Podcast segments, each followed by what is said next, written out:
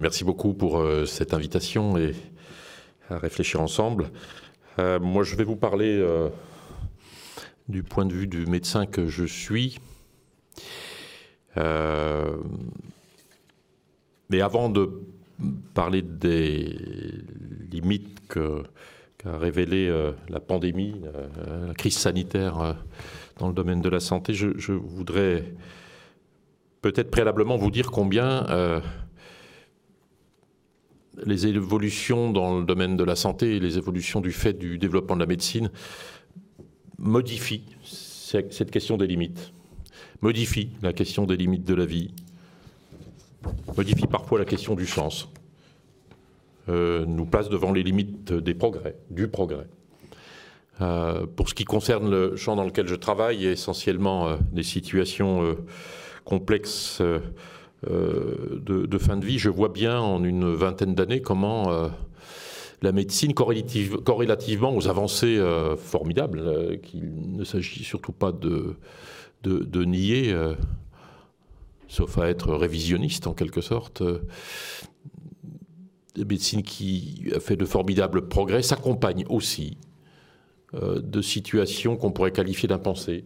elle génère des situations, par exemple, de fin de vie qu'on pourrait qualifier de nouvelle figure de la fin de vie. On peut vivre euh, longtemps sans guérir. Euh, autrement dit, on vit longtemps en sachant que l'on va mourir. on ne vit pas forcément bien longtemps. on peut vivre sans conscience que l'on vit. Je pense, nous évoquions tout à l'heure les personnes en état végétatif chronique. C'est 1500 personnes en France qui vivent en état végétatif chronique. Sont autant sont des questions, enfin, sont un concentré de questions de nature éthique, me semble-t-il. Elles sont euh, en partie le fait des évolutions de la médecine. Euh, il y a 10 ans, 20 ans, 30 ans, avant que euh, la réanimation ne soit si efficace, que les urgences soient si bien organisées, ces personnes mouraient. certaines d'entre elles sont sauvés par la médecine. D'autres vivent dans des conditions qui doivent nous interroger. Je vous disais tout à l'heure qu'il y a des questions qui doivent rester des questions. C'est un exemple, par exemple, de, de, cette réalité. Les avancées de la médecine, elles ont produit aussi euh, euh, quelque chose qui nous est commun, c'est le vieillissement. Alors on parle de vieillissement réussi. Je n'aime pas du tout cette expression parce que ça laisse à penser qu'il y a des vieillissements loupés. Euh, mais il est vrai qu'il y a des vieillissements qui viennent interroger les limites même de la médecine. Euh, du fait de la médecine, on peut être aujourd'hui euh, malade de plusieurs maladies synchrones. On peut être polymalade en quelque sorte. Polymalade avec des insuffisances d'organes. Enfin, ce que vivent certaines personnes âgées questionne également euh, et interroge le sens même parfois de ce que vivre veut dire, et interroge aussi le sens de ce que soigner veut dire.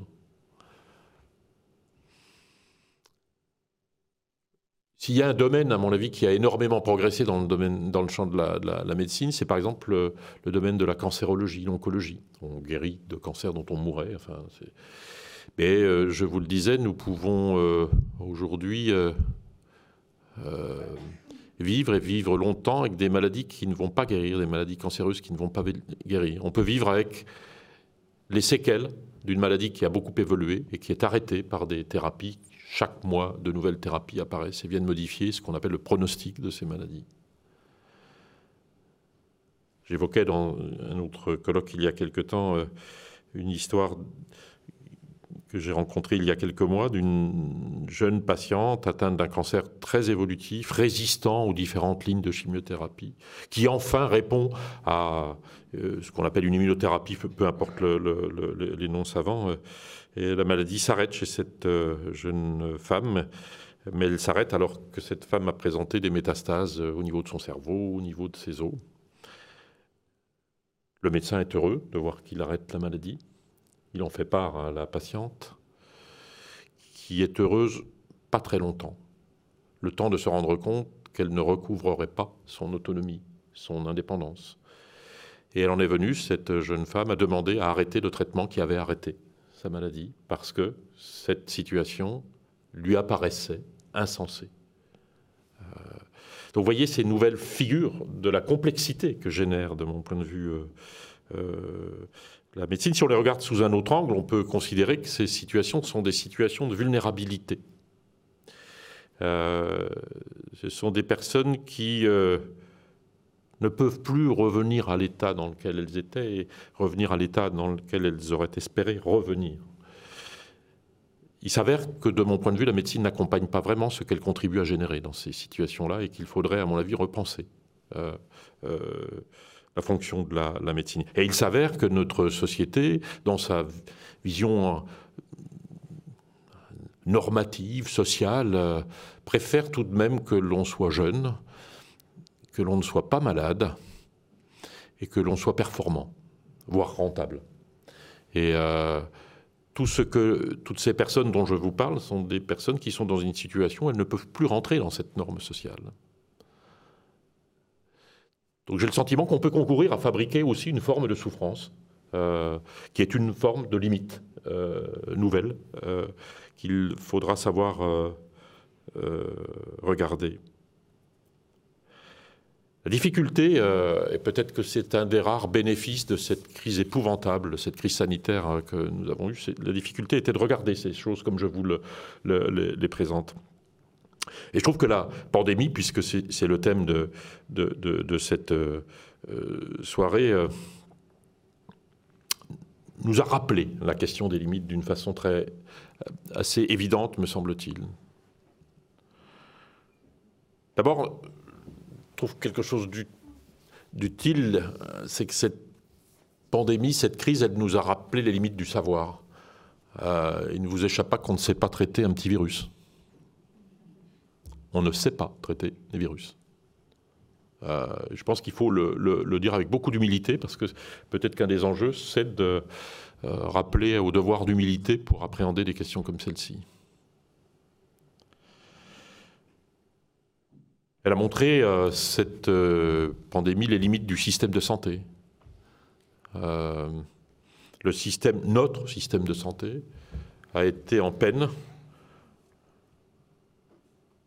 pour absorber ce qu'on a appelé ces vagues successives de cette, de cette épidémie. Je suis dans une région qui a été extrêmement touchée et nous avons été à certains moments confrontés à la nécessité de penser la, un certain degré de sélection des, des, personnes pour leur accès aux soins, aux traitements. Pandémie a montré que le système était peu adaptable à l'impensé ou à l'imprévu. Pourtant, l'imprévu est probable et était possible.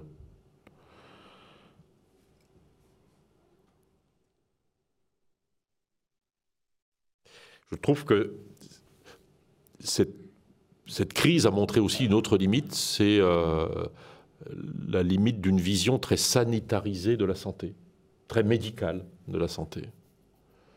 Euh, pour, expliquer cette, cette, phrase, je, vous fais état tout de même euh, de ce que nous avons vu de ce que peut produire, euh, ce qu'ont produit les mesures de confinement, qui ont confiné, c'est le cas de le dire, à la contrainte chez certaines personnes.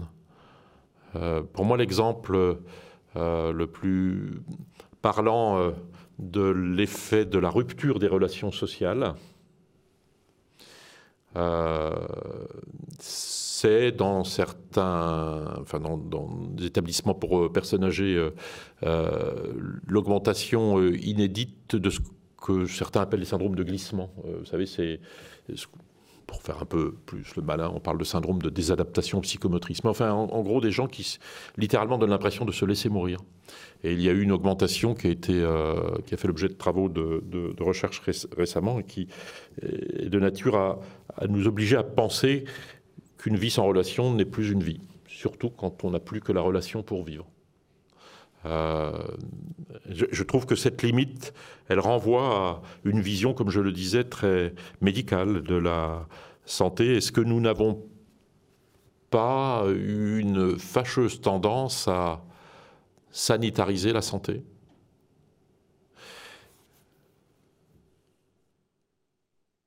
Une autre, une autre limite, d'ailleurs, euh, très proche de celle que je viens d'évoquer, euh, que, révèle euh, cette crise, selon moi, c'est une limite du modèle des, EHPAD, tiens, justement.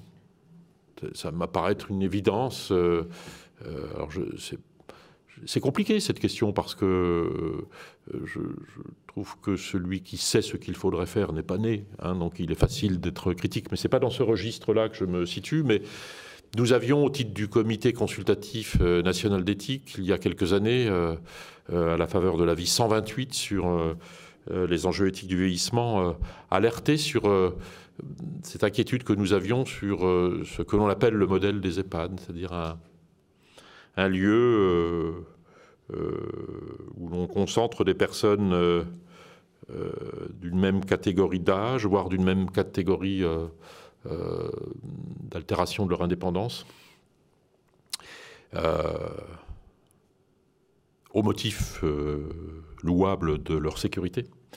mais au motif louable de la sécurité, on prive les gens de leur liberté. Et nous considérions, nous avions employé ce mot qui a fait beaucoup réagir d'ailleurs, qu'il s'agissait d'une forme de ghettoisation.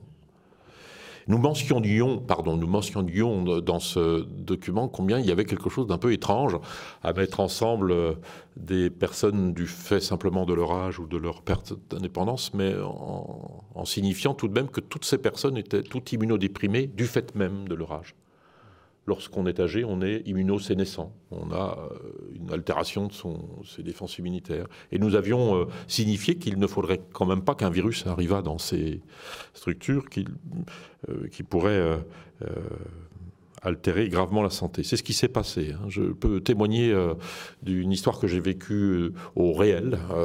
nous avons eu dans la proximité de l'établissement dans lequel je travaille du territoire euh, et de la filière gériatrique, à être confronté à un EHPAD de 80 euh, places euh, où plus de 50 des résidents sont morts en 10 jours. du fait d'un résident qui avait eu commis l'erreur d'aller à une manifestation religieuse, pas, très loin d'ailleurs, hein, mais n'y voyait aucune euh, suspicion. Hein, je, euh, et, contaminé tout l'environnement. Euh, et dans une étude que nous sommes en train de mener au plan national, qui s'appelle Covid EHPAD, pour essayer de voir un peu l'effet du rapport à la mort de cette pandémie dans, dans, cette population, on montre combien, non seulement nombreux sont ceux qui sont morts, mais nombreux sont ceux qui, ayant résisté à la mort, s'en sentent coupables aujourd'hui. Donc je pense qu'il faut euh, qu'à la faveur, euh, mais je n'y voyais pas une condamnation d'un système, mais plutôt euh, une obligation de réfléchir à la nécessité de modifier un petit peu notre rapport à, cette question de la fin de la vie des personnes âgées.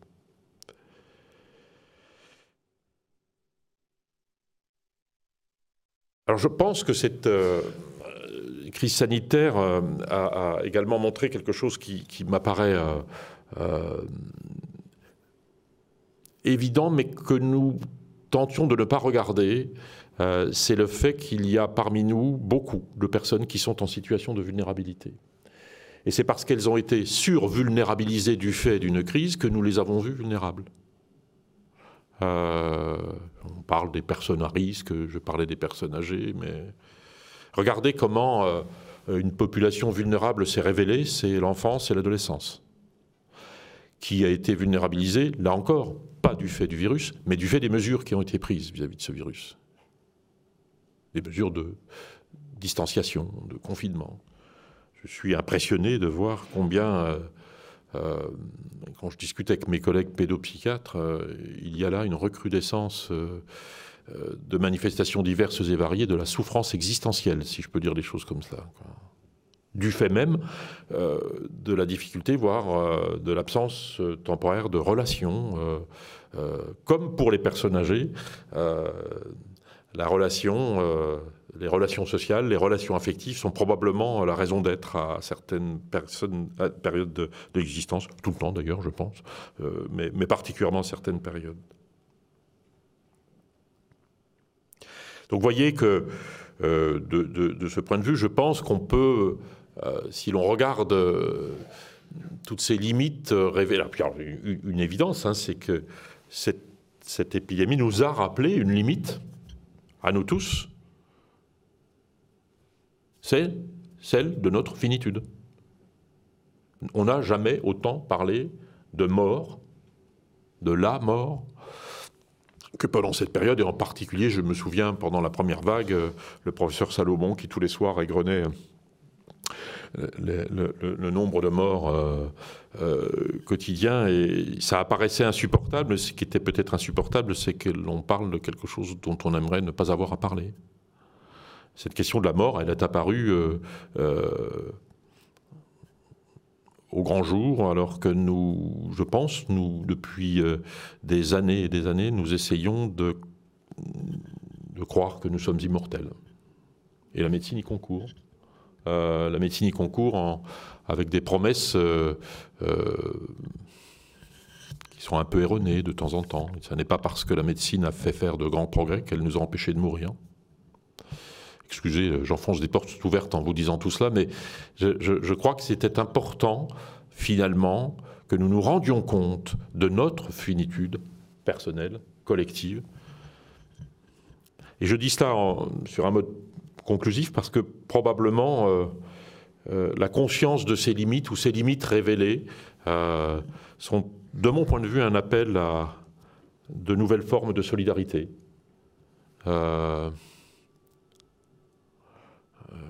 La révélation de, personnes en situation de vulnérabilité, la révélation de la fragilité de certaines personnes, la révélation des limites du système que nous avions bâti en pensant qu'il n'était euh, indestructible, euh,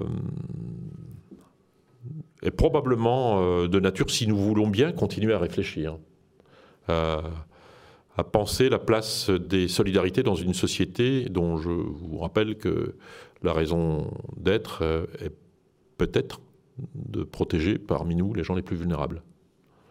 Euh, donc, je crois que finalement, ce que révèle une euh, épidémie épouvantable comme celle-ci euh, peut avoir du bon si on veut bien, si on veut bien donner suite à la réflexion.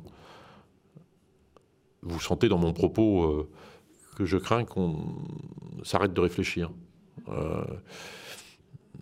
qu'on veuille revenir à l'époque antérieure en, en niant ce qui s'est passé dans l'entre-deux. Je pense que les leçons, euh, euh, ce que je vous dis est, très modeste, mais c'est ces leçons, cette mémoire qu'il faut, faut garder, euh, sont autant d'obligations qui nous sont faites de penser les solidarités, qu'est-ce que vivre veut dire.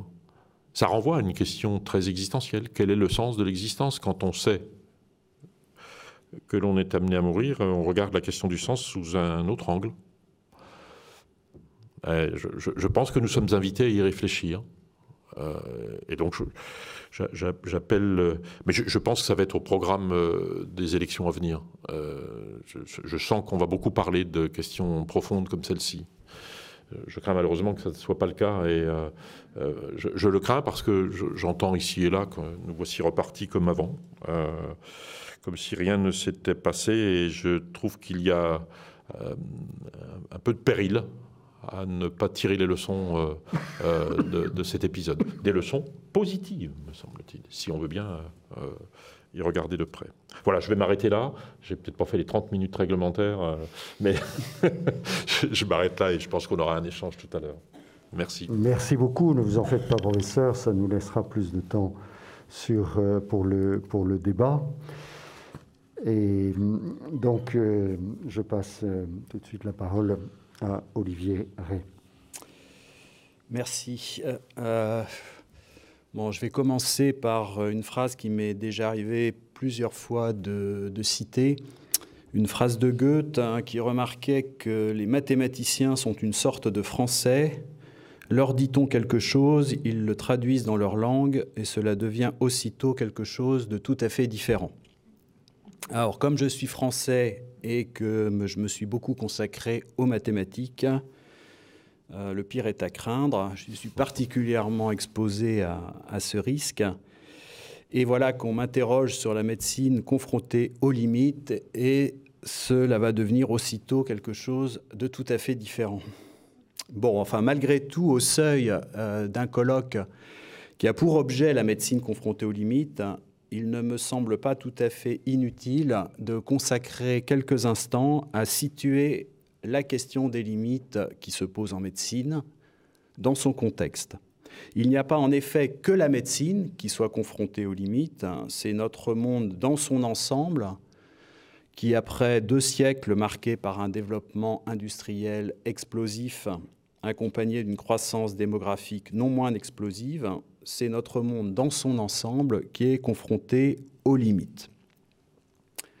Alors le fait le plus remarquable quant au rapport à la limite est l'inversion qui s'est produite entre les temps anciens et médiévaux d'un côté, l'époque moderne de l'autre. Jadis, la limite était conçue comme ce qui était a priori à respecter. Avec la modernité, la limite est devenue ce qui est à dépasser. Les dieux anciens étaient gardiens des limites, alors évidemment, si les anciens prônaient la mesure, ce n'était pas qu'ils fussent eux-mêmes des prodiges de mesure, au contraire. Du reste, on ne s'exhorte pas à ce, à quoi on est naturellement enclin. Si les anciens prônaient le respect des limites, c'est qu'ils connaissaient leur propension à les enfreindre. Si les Grecs en particulier fustigeaient tant l'ubris, la démesure, c'est qu'elles ne cessaient de les guetter au moins ne cessait-il de s'avertir de ces dangers. Du côté biblique, on a également d'emblée une mise en garde contre l'illimité. Quand Dieu se propose de créer l'homme, Genèse 1.26, il dit ⁇ Faisons l'homme à notre image, comme notre ressemblance ⁇ Et lorsque, au verset suivant, Dieu crée effectivement l'homme, on lit Dieu créa l'homme à son image, à l'image de Dieu il le créa, homme et femme il les créa. Et il n'est plus question que d'image, la ressemblance n'est plus mentionnée. Comment interpréter ce fait? Bon, l'homme est à l'image de son créateur, mais une image peut être ressemblante ou non. Nous le savons tous. Et c'est à l'être humain qu'il revient d'accomplir ou non cette ressemblance. Et voilà pourquoi cette ressemblance n'est plus mentionnée dans le premier chapitre de la Genèse au moment précis de la création de l'homme et de la femme. Dans les deux chapitres suivants, deux voies sont proposées aux hommes et aux femmes pour rendre l'image de Dieu qu'ils portent en eux ressemblante. Au chapitre 2, Dieu formule un interdit, l'interdit qui porte sur la consommation d'un seul arbre, l'arbre à connaître le bien et le mal.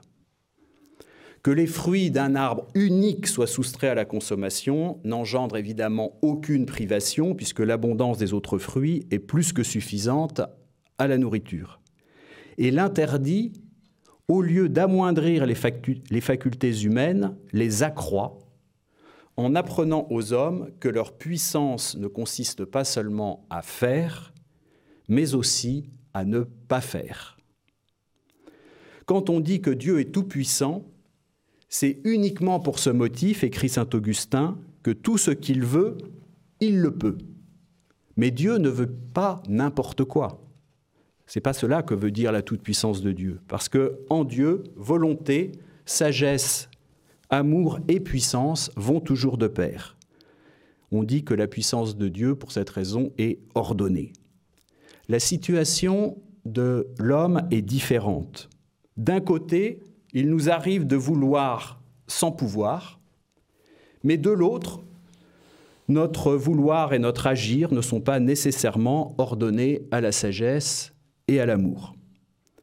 Aussi infime que soit la puissance humaine en comparaison de la puissance divine, il peut arriver que la volonté et la puissance d'agir excèdent ce que la sagesse et l'amour inspirent et recommandent. De ce fait, l'homme doit s'abstenir de certains actes qui lui sont néanmoins possibles. Et c'est précisément cela que réclame de lui l'interdit. Par-delà l'abîme qui sépare la puissance finie de l'homme de la puissance infinie de Dieu, la première peut ressembler à la seconde en ce qu'elle sera comme elle ordonnée. Et cela passe pour nous autres humains par le respect de certains interdits, de certaines limites. Alors une question évidemment demeure, pourquoi l'arbre dont il ne faut pas manger les fruits est-il l'arbre de la connaissance du bien et du mal? Il faut comprendre ici que la connaissance du bien et du mal est une connaissance moindre que la connaissance du bien. Qu'enfreindre l'interdit n'augmente pas, mais altère la connaissance. La connaissance du mal est une méconnaissance. Alors le temps me manque ici pour, pour euh, développer ce point et je ne peux que recommander euh, la lecture de l'ouvrage de Marie Balmary, La divine origine, en particulier le chapitre 3, qui examine cette question. Alors la seconde voie de la ressemblance à Dieu est proposée au chapitre 3 de la Genèse par le serpent. Le discours du serpent présente Dieu comme un potentat jaloux de sa supériorité et l'interdit non pas comme un don supplémentaire de Dieu à l'homme qui permet à celui-ci de lui ressembler, mais une restriction à ses dons. Dès lors, l'homme cherche l'accomplissement dans l'affranchissement vis-à-vis de toute limite. Pour illustrer le retournement dans le rapport à la limite entre époque ancienne et médiévale d'un côté, époque moderne de l'autre, que j'ai déjà évoqué, euh, je peux citer que pour, les, que pour les anciens, Hercule passait pour avoir inscrit sur les colonnes qui portent son nom l'avertissement Nec plus ultra, tandis que Charles Quint, au début du XVIe siècle, prit pour devise de son empire plus ultra. Et puis pour prendre un exemple beaucoup plus récent et moins impérial, l'organisme auquel j'appartiens, le CNRS, a inscrit dans son logo, à côté des initiales de l'organisme, un principe, dépasser les frontières. Donc en résumé, on est passé, vous, le voyez, d'une mise en garde constante contre l'illimité à sa promotion tous azimuts.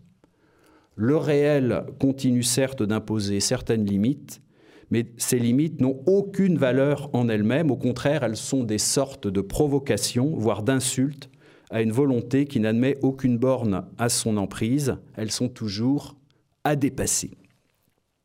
Georges Bernard Shaw, dans les années 1920, a parfaitement résumé la situation en deux phrases que je cite. Vous voyez quelque chose et vous vous demandez pourquoi. Mais moi, je rêve de choses qui n'ont jamais existé et je me dis pourquoi pas. Et vous voyez que du pourquoi au pourquoi pas, la charge de la justification a changé de camp. Alors, je n'ai pas le loisir dans le temps imparti de m'attarder sur les multiples facteurs qui ont concouru à ce renversement, et j'en viens à la façon dont il touche spécifiquement aujourd'hui la médecine. La médecine me semble concernée de deux manières, de façon externe et de façon interne. Alors je commence par le mode externe.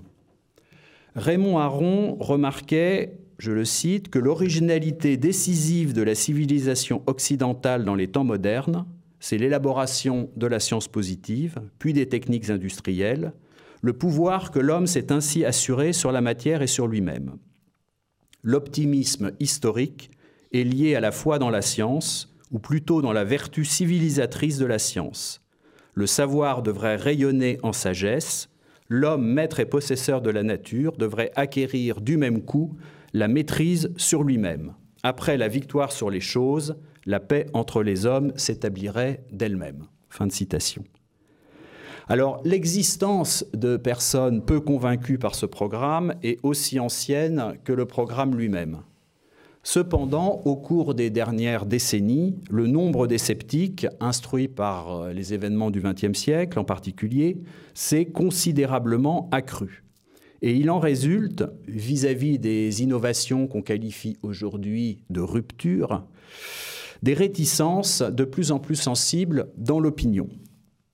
Comment, pour les tenants de l'innovation à tout craint, surmonter les oppositions? Une stratégie désormais bien rodée est d'en appeler aux avancées thérapeutiques. Geneviève Fiorasso, un temps ministre de l'Enseignement et de la Recherche, l'a exprimé un jour sans embâge, je la cite, La santé, c'est incontestable. Lorsque vous avez des oppositions à certaines technologies et que vous faites témoigner des associations de malades, tout le monde adhère. Parce que c'est concret, on voit les personnes, elles témoignent, on voit l'application immédiate. Fin de citation. Alors tout le monde n'adhère pas forcément, mais tout le monde est sommé de se taire, sous peine de passer pour un monstre qui veut la souffrance des malades et leur mort. Et avec un cynisme consommé, les malades se trouvent euh, mis au service d'un agenda technologique dont ils sont de purs instruments. Vous voyez, par exemple, je pourrais multiplier les exemples, mais euh, aujourd'hui, la 5G va permettre euh, la télémédecine comme si c'était véritablement pour cela que... Et donc, en fait, si on est un adversaire de la 5G, on veut que les gens qui vivent dans des coins reculés de la campagne meurent sans secours. Je peux vous donner un autre exemple concret assez récent. En Suède, la compagnie de chemin de fer nationale propose un service de billets sous forme de puce électronique greffée sous la peau. Le voyageur achète son ticket sur son smartphone, puis effleure la puce qui le télécharge. Alors pourquoi en Suède et pas ailleurs? Eh bien, il paraît que les gens y sont très à l'aise avec les innovations, y compris dans le domaine sociétal d'ailleurs, et beaucoup moins méfiants qu'ailleurs. Alors comment faire ailleurs pour vaincre les méfiances? Eh bien, vous voyez, en Suisse, où de telles méfiances existent, à l'école polytechnique fédérale de Lausanne a été développé un prototype d'implant qui, une fois inséré sous la peau du patient, mesure le glucose ou le cholestérol et transmet les données en temps réel au médecin. Et le pas suivant est facile à anticiper, ce qui rend de tels services en médecine, au nom de quoi vous y opposeriez-vous partout ailleurs.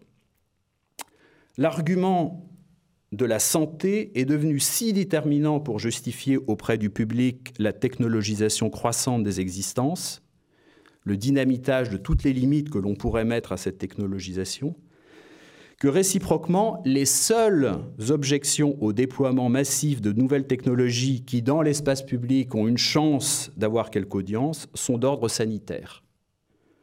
Je dois avouer, lorsque j'ai cité il y a un instant les propos de Mme Fiorasso, avoir effectué une petite coupure. Donc je rétablis la situation complète. La santé, c'est incontestable. Lorsque vous avez des oppositions à certaines technologies et que vous faites témoigner des oppositions qui ne paraissent pas forcément fondées, d'accord, je ne parle pas d'oppositions qui peuvent être fondées sur certains risques. Et puis elle reprend, eh bien, vous faites témoigner des associations de malades, etc. Et vous voyez que devoir concéder quelque légitimité à certaines oppositions est gênant mais inévitable. Lorsque on justifie l'emballement technologique par les bénéfices dans le domaine de la santé, on se rend nécessairement vulnérable aux oppositions, comme disait la ministre, qui peuvent être fondées sur certains risques d'ordre sanitaire. Mais le défaut de la stratégie finalement est minime en comparaison de tous ces avantages, dont le moindre n'est pas de réduire à l'extrême le champ des objections recevables. De temps en temps, il est vrai, les opposants à tel ou tel produit ou dispositif industriel parviennent à obtenir gain de cause parce qu'ils ont réussi à montrer, après des décennies de lutte, son caractère nocif sur la santé humaine. On pense par exemple à l'amiante. Mais sur le fond, une telle victoire conforte davantage la dynamique générale qu'elle ne la remet en cause en confinant la dispute aux seules considérations sanitaires. Lorsqu'une nouvelle technique est disponible, les Amish examinent collectivement la question.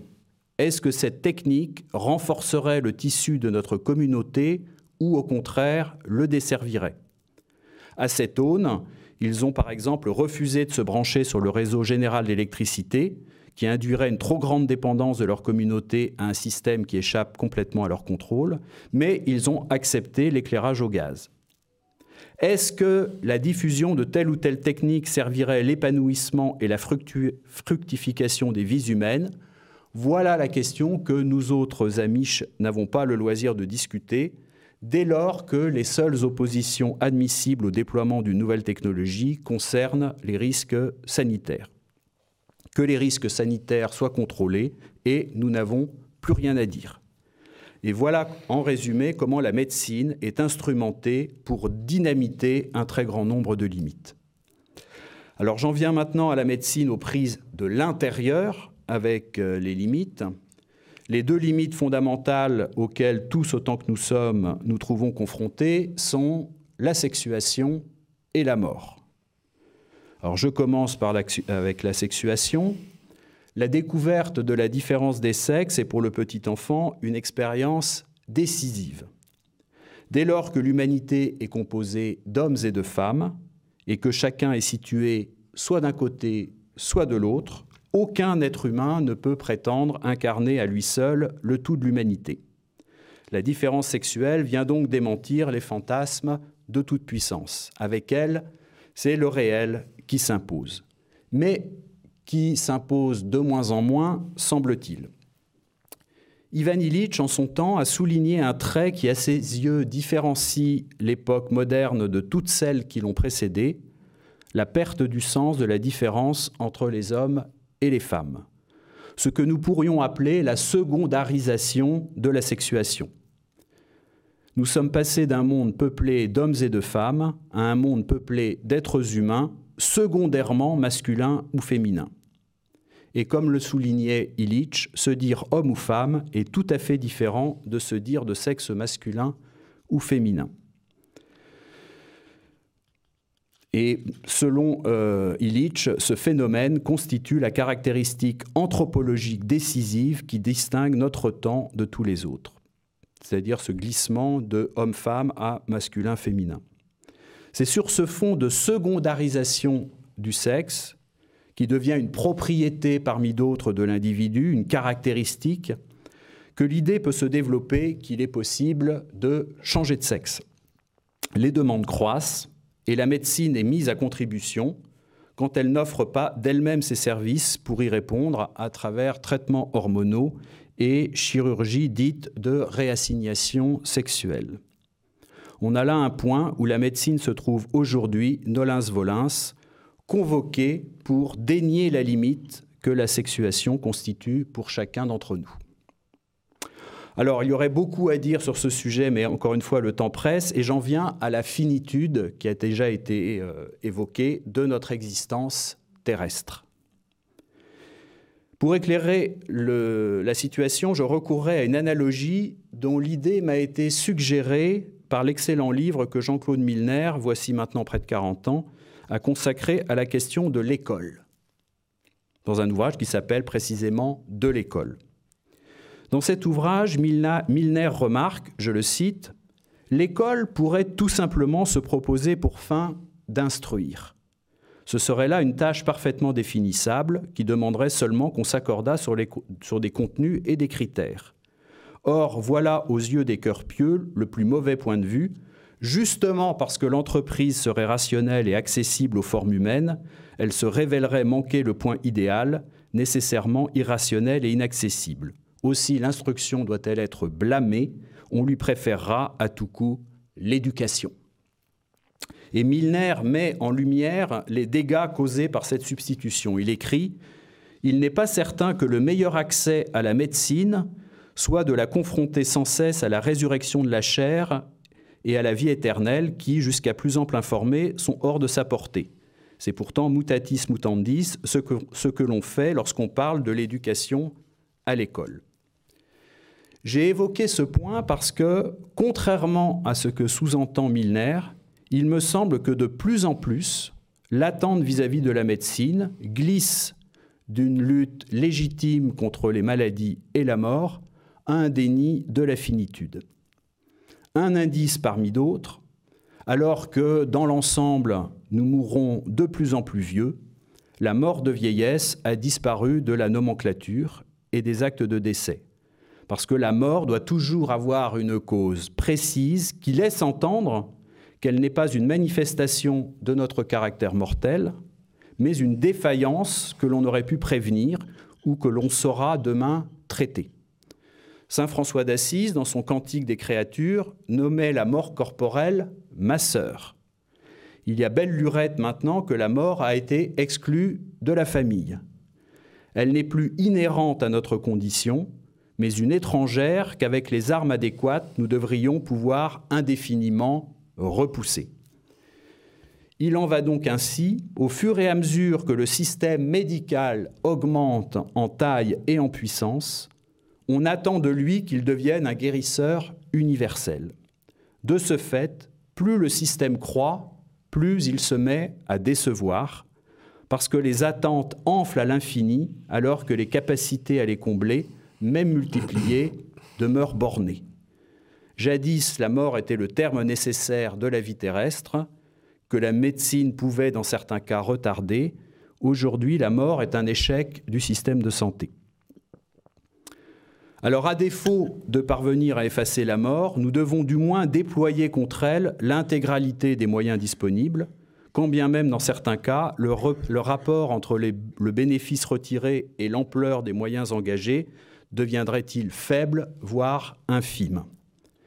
Et c'est là que la médecine contemporaine rencontre des limites très tangibles, je veux dire des limites économiques.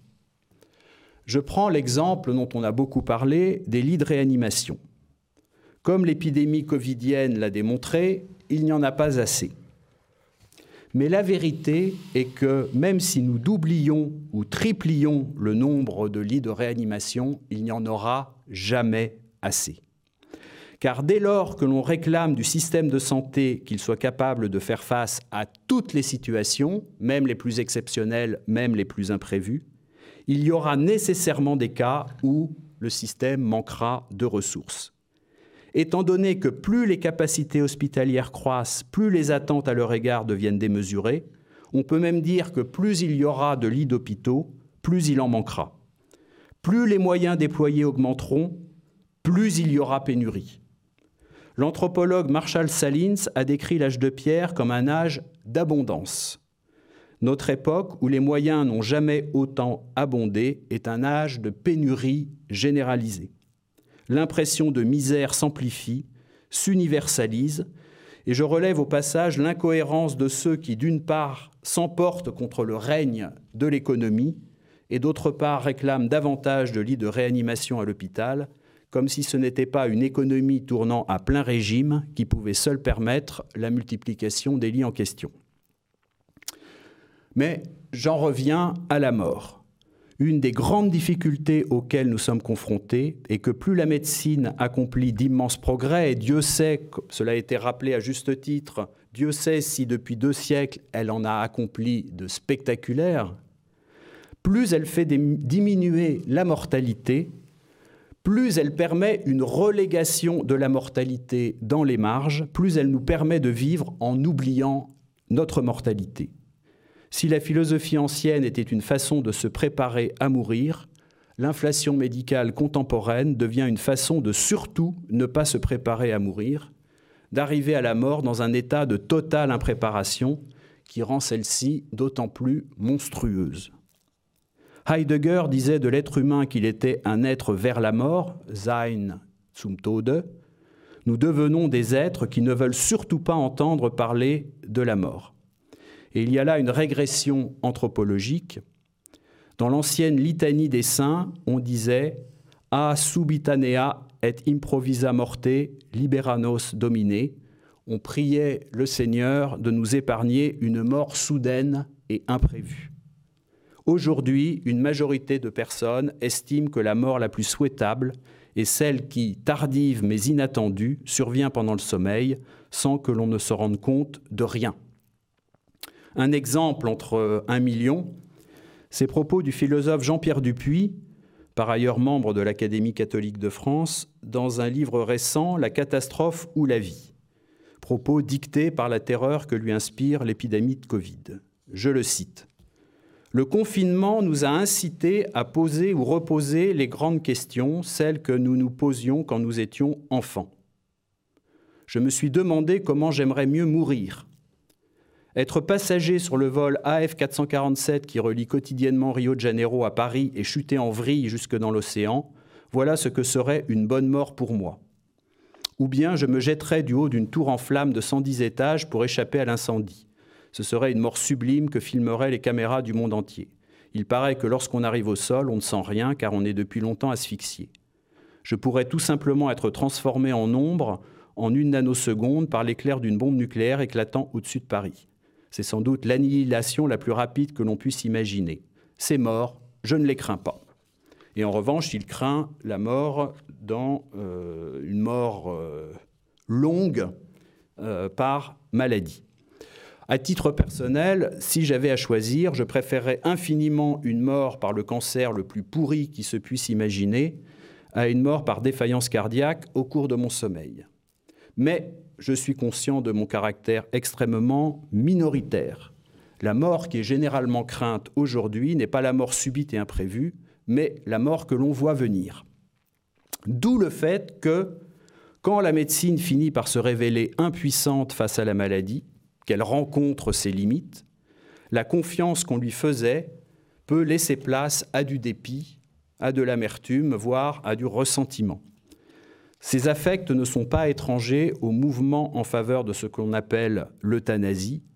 Dans la demande adressée au corps médical de donner la mort, je décèle quelque chose d'une sourde vengeance contre ce même corps médical, incapable d'être le guérisseur universel que l'on aurait voulu qu'il fût.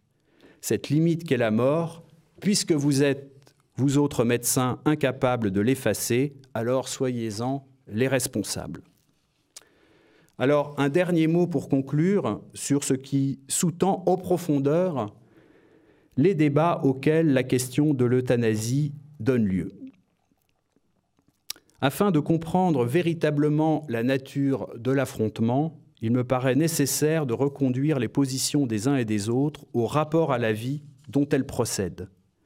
D'un côté, il y a ceux qui s'estiment propriétaires de leur vie, propriété pleine et, entière avec tous ses attributs, usus, fructus et abusus. Ils attendent des institutions, et notamment de l'institution médicale, qu'elles mettent tout en œuvre pour garantir ce bien dont ils disposent. Cependant, si jamais l'existence ne leur donne plus satisfaction, ne correspond plus à l'idée qu'ils s'en font, ils attendent de cette même institution médicale qu'après avoir veillé sur leur vie, elle les en débarrasse. De l'autre côté, il y a ceux qui s'estiment non pas propriétaires, mais dépositaires de leur vie. De ce statut de dépositaire s'ensuit que l'on doit, ou devrait être, prêt à engager sa vie quand les circonstances l'exigent, afin d'être à la hauteur du dépôt qui nous a été confié. Mais s'ensuit aussi que l'on ne saurait reconnaître un droit à en être débarrassé quand le dépôt devient pesant il est certain que la vie dont nous sommes dépositaires comporte son lot de souffrances, mais elle comporte aussi son lot de joie dont la souffrance n'est que l'envers. Je me rappelle avoir lu il y a longtemps un texte que je n'ai malheureusement pas réussi à retrouver, où une femme exprimait la douleur incommensurable qui la ravageait depuis la disparition du neveu orphelin de père et de mère qu'elle avait élevé neveu tué dans la fleur de son âge sur les champs de bataille de la Grande Guerre. Cependant, le texte de cette femme ne s'arrêtait pas là. Elle savait remettre les choses à l'endroit. C'est-à-dire qu'elle mesurait que l'immensité de la douleur qui était la sienne était la mesure de l'immensité du don qui lui avait été fait par la vie qu'elle avait partagée avec cet enfant, cet adolescent, ce jeune homme. Eût-il mieux valu qu'elle ne connût jamais cela? Pour que la douleur de la perte lui fût épargnée Quel blasphème à l'égard de ce qui avait éclairé sa vie. Finalement, elle rendait grâce pour ce qui lui avait été donné. Un rapport, c'est mon tout dernier mot, un rapport sain à la limite, ultime qu'est la mort, demande que celle-ci soit reçue comme un élément constitutif de notre être. Peut-être pas celui que l'on préfère, mais qui n'en est pas moins constitutif. Une limite que la médecine doit nous aider à repousser dans la mesure de ses moyens, mais sans jamais devenir un instrument du déni. Je remarque d'ailleurs que la césure qui s'est mise en place entre d'un côté les services curatifs, de l'autre les services de soins palliatifs, illustre à sa manière la difficulté que nous avons aujourd'hui à articuler lutte contre la mort et reconnaissance de notre caractère mortel. Et là encore, en fait, ce n'est absolument pas une critique que je formule, c'est simplement le constat, un constat euh, de la situation dans laquelle nous nous trouvons. Assumer certaines limites en médecine comme ailleurs, ce n'est pas manquer d'ambition, mais au contraire être animé de la plus haute ambition, qui est l'accomplissement de ce que nous sommes véritablement en tant qu'hommes et en tant que femmes. Voilà, je vous remercie.